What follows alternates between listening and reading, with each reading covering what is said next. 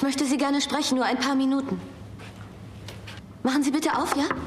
Was wollen Sie? Ich schreibe einen Artikel über Studentinnen in Paris. Ich bin Journalistin bei der L. Ich möchte Sie fragen, ob Sie bereit wären, mir ein Interview zu geben.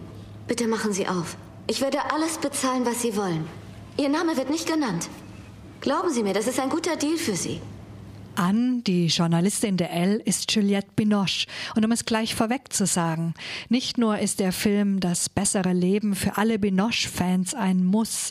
Der Film der polnischen Regisseurin Malgorzata Sumowska lebt schlichtweg von Juliette Binoche, ihrer Ausdrucksstärke, ihrer geschminkten Ungeschminktheit, ihrem Gesicht. So hat man sie noch nicht gesehen. Im Film lernen wir Ann in ihrem stressigen Journalistinnen, Ehefrau und Mutteralltag kennen. Stefan, wie oft soll ich dir noch sagen, du sollst deine Schuhe hier nicht rumliegen lassen? Stefan! Stefan, nein, nicht am frühen Morgen. Nicht am frühen Morgen, das haben wir so ausgemacht. Es ist Zeit für die Schule. Komm, komm, komm, beeil dich. Küsschen. Los, zieh dich an. Aber es ist doch noch gar nicht spät. Doch, sieh mal auf die Uhr anschreibt an einem Artikel für die L über zwei junge Frauen, Charlotte und Alicia, die sich ihr Studium durch Prostitution finanzieren. Escort Service heißt der geschönte Begriff. Mit beiden hat sie sich zum Interview getroffen. Mit Charlotte im Park. Sie vereinbart gerade telefonisch ein Date. Sie möchten ein Rendezvous? Okay. Sie haben das Internetfoto gesehen? Ich habe kleine Brüste und äh, braun. Ja, das mache ich. Ohne Kondom. Naja, wissen Sie, das sind die Escort-Tarife. Schön. Dann bis heute Abend. Bis dann. Den haben Sie noch nie gesehen? Hm? Den kennen Sie nicht? Nein, nein, aber er hat mir gemeldet und ein Foto geschickt. Er ist, glaube ich, nicht so übel.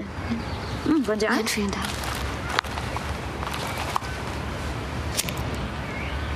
Was machen Sie ohne Kondom? Fellatio? Was denn? Was, was ist denn? Wie, Sie haben keine Angst? Aber da muss ich keine Angst haben. Das sind Männer, die schlafen ja nur mit ihren Ehefrauen, sonst machen die nichts. Jetzt sitzt Ann an ihrem Rechner, der Abgabetermin droht, die zwei Söhne haben Bedürfnisse und am Abend muss ein Menü für den Chef ihres Mannes auf dem Tisch stehen. In Rückblicken sehen wir die Interviews mit Charlotte und Alicia. Dazwischen drängen sich Szenen aus deren Arbeitsleben. Sex zwischen Erotik und Vergewaltigung, zwischen Lust und Demütigung. Szenen, die die zwei jungen Frauen angeschildert haben und die nun in deren Fantasie Blüten treiben. Sie ist abgestoßen und angezogen zugleich. Kommt es öfter vor, dass ein Kunde sowas von Ihnen verlangt? Das wundert Sie? Sowas bekommt er nicht von seiner Frau. Der Klassiker. Mhm. Hm.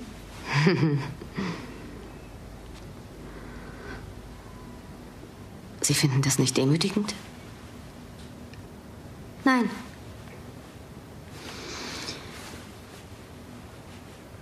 Die Art, wie er mich ansieht, macht mich an. Mögen Sie das etwa nicht? Wir sind nicht hier, um über mich zu sprechen, würde ich sagen. Da täuscht sich an, denn die Gespräche mit den zwei Frauen konfrontieren sie mehr und mehr mit ihrem eigenen Leben, eigentlich dachte sie, sie hätte das bessere Leben bereits, das Charlotte und Alicia aus ihrer sozialen Not heraus herbeisehnen. Eigentlich hielt sie sich für feministisch und emanzipiert und diese zwei nicht.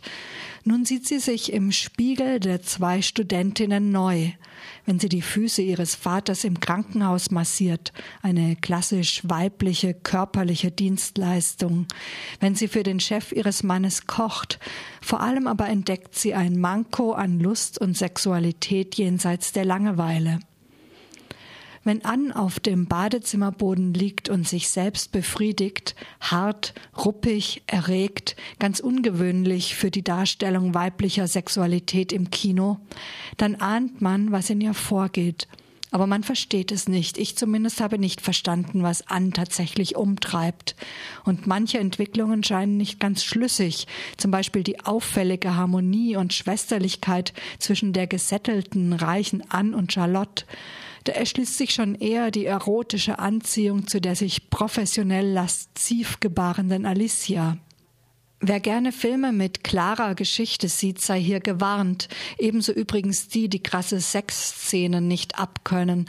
Ein Feel-Good-Movie ist das bessere Leben nicht. Ich empfehle euch den Film trotzdem. Man kann es auch als Stärke des Films sehen, dass sich nicht alles erklärt. Und eine weitere Stärke ist sicher, dass der Film das Arbeitsleben der zwei Prostituierten beobachtet, nicht wertet.